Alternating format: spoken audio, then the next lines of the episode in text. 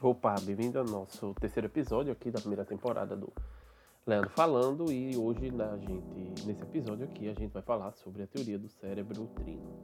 Né?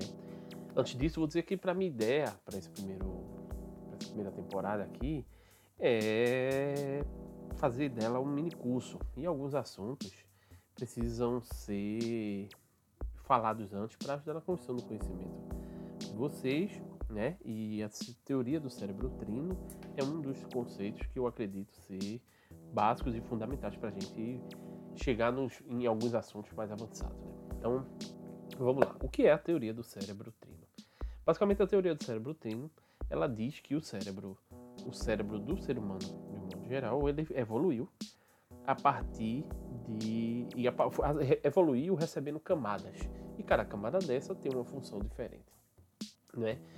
Entendendo que nessa teoria o cérebro é, foi evolu evoluiu a partir de recebendo várias camadas, a camada central, a parte, o núcleo central seria o cérebro reptiliano.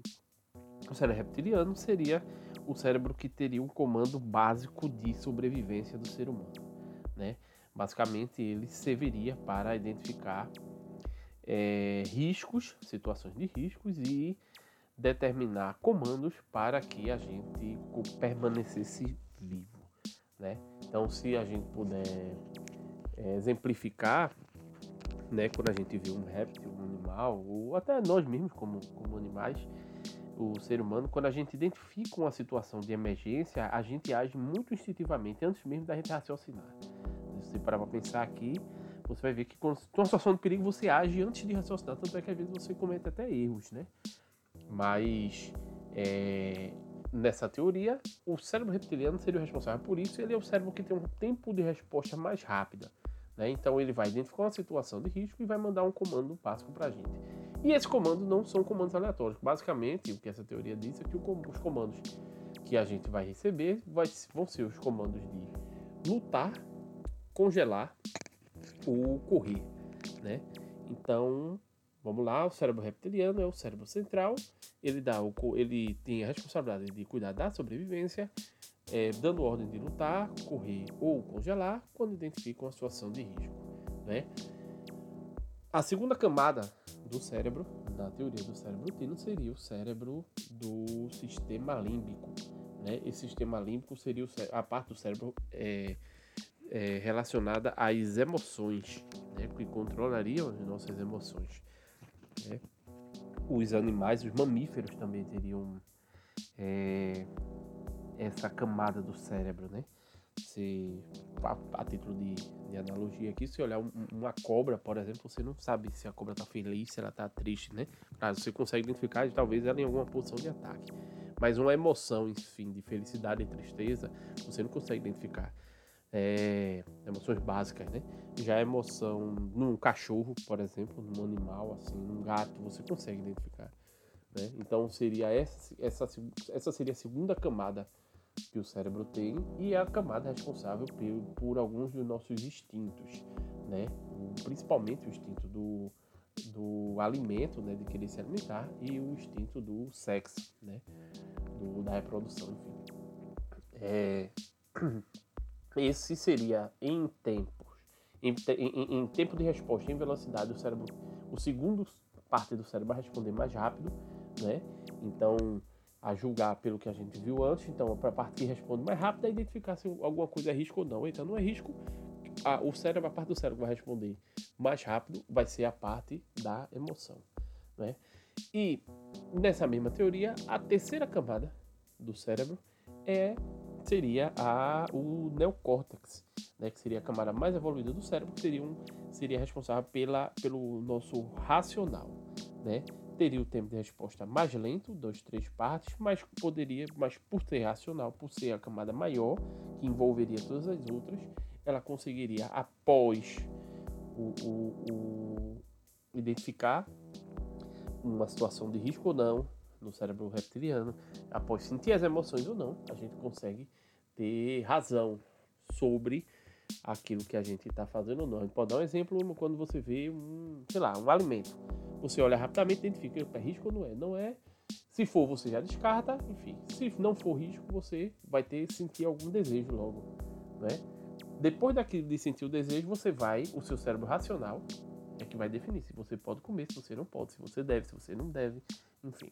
É um exemplo para a gente entender como é que qual é a lógica dessa, dessa teoria. E por que eu estou passando essa teoria? O que é que isso tem a ver com o que a gente está fazendo, né? Sabendo disso, sabendo que, os, que o cérebro teria esse tempo de resposta e teria essa, essas partes do cérebro relacionadas a, a, a, a, nosso controle emocional do modo geral, a gente pode utilizar isso no nosso, no nosso, nas nossas estratégias de venda e de marketing. Né? Isso, nada disso é, é são coisas amorais, imorais ou coisas é, antiéticas, não é o caso, mas são atalhos que a gente poderia que a gente poderia usar. E vou, vou trazer um, um, um, dado maior aqui, né? É, de, toda, de todo o tempo da, da existência humana, né?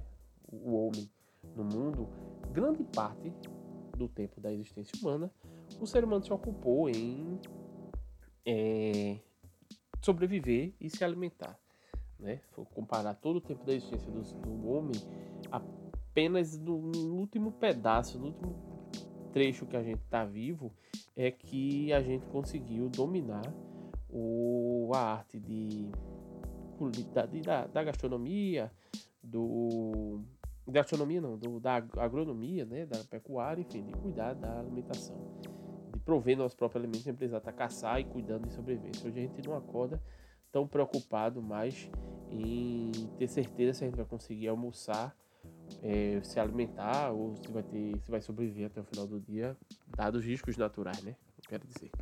Então assim, sabendo disso, é, o boa parte da existência, o cérebro passou preocupado em guardar energia. Guardar energia tanto pode se refletir no nosso corpo quanto nas nossas atitudes, né? A gente hoje vê que o ser humano hoje tem uma tendência a engordar um pouco mais, é, mais do que nossos antepassados, porque o corpo hoje ainda tem aquela configuração de que precisa economizar energia.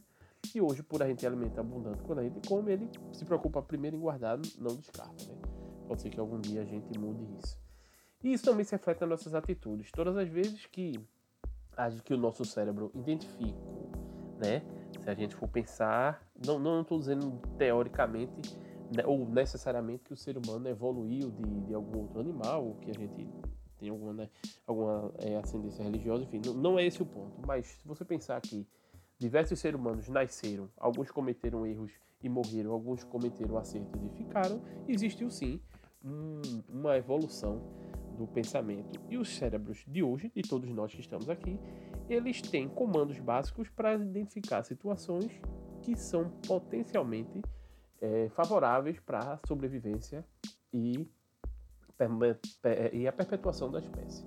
É, tá, tá, pode estar tá um pouco complexo, mas eu vou tentar explicar. É o seguinte: o cérebro ele olha para uma situação, o cérebro de todo mundo que, que existe hoje, ele olha para uma situação e diz: opa, essa situação aqui, se ela vai me levar ao sucesso ou não vai? Ela vai, ela vai me garantir alimento? Não vai. Vai me, me garantir sexo? Não vai. É, ela, ela compara as, aquelas situações. Se aquela situação for favorável, nosso cérebro ele tem uma tendência natural de querer economizar energia e não pensar ou não criar soluções novas ou, ou, ou buscar caminhos novos, né? Então, é esse conceito que a gente utiliza no marketing, né? Que a gente pode utilizar na nossa, na nossa, na nossa é esse atalho, esse conceito que, pode, que a gente pode utilizar para nossas campanhas. Vou dar um exemplo. Todas as vezes que a gente vê uma pessoa numa posição de autoridade, a pessoa que chegou no sucesso, que essa pessoa tem dinheiro, que essa pessoa tem, não necessariamente dinheiro, mas algo que você deseja, né? É ter uma casa, enfim, um carro, um, não só bem material, mas um conhecimento, enfim. Você olha aquela pessoa como autoridade e o seu cérebro, instintivamente, por conta de todo o histórico, ele vai olhar e dizer assim, opa, vamos seguir o que aquela pessoa faz, por quê? Porque o cérebro ele identifica aquilo como sucesso, aquilo garante a existência da pessoa, da gente, e o cérebro tem, nesse, tem a sua programação básica de economizar energia. Então, se uma pessoa já é um modelo, a gente tende a seguir ela. Então, você pode usar isso no seu marketing, no seu dia a dia, sendo o exemplo ou mostrando que o seu produto, que o seu serviço tem autoridade e você aí automaticamente vai ativar um gatilho na, na mente daquela pessoa para ela querer te seguir ou querer cumprir o que você, ou no mínimo prestar atenção no que você está falando, né? Vou dar outro exemplo. Quando você passa na frente de um restaurante e tem, tem dois restaurantes, um que não tem ninguém e outro que tem diversas pessoas na frente, instintivamente a gente pensa que aquele restaurante tem mais gente, porque nosso cérebro tem o mesmo comando básico de querer economizar energia. Então, se todo mundo já tomou uma decisão, por que nosso cérebro iria tomar uma decisão diferente? Né? Existem diversas outras formas de é, utilizar gatilhos mentais, mas eu precisava, vocês precisam entender esse conceito do cérebro trino e, e, principalmente a questão dos tempos de resposta, porque a gente entendendo esse conceito, você pode passar a estudar um pouco mais sobre gatilhos mentais e aplicar melhor os gatilhos mentais nos, nos na, em todos os produtos, não necessariamente no campanha de marketing, mas pode ser na apresentação de um projeto, numa conversa com uma pessoa que você tem interesse, numa apresentação de numa entrevista de emprego. Em diversos locais você pode aplicar isso e ter melhores resultados, porque é assim que o cérebro da maioria das pessoas funciona. Todos nós pensamos assim.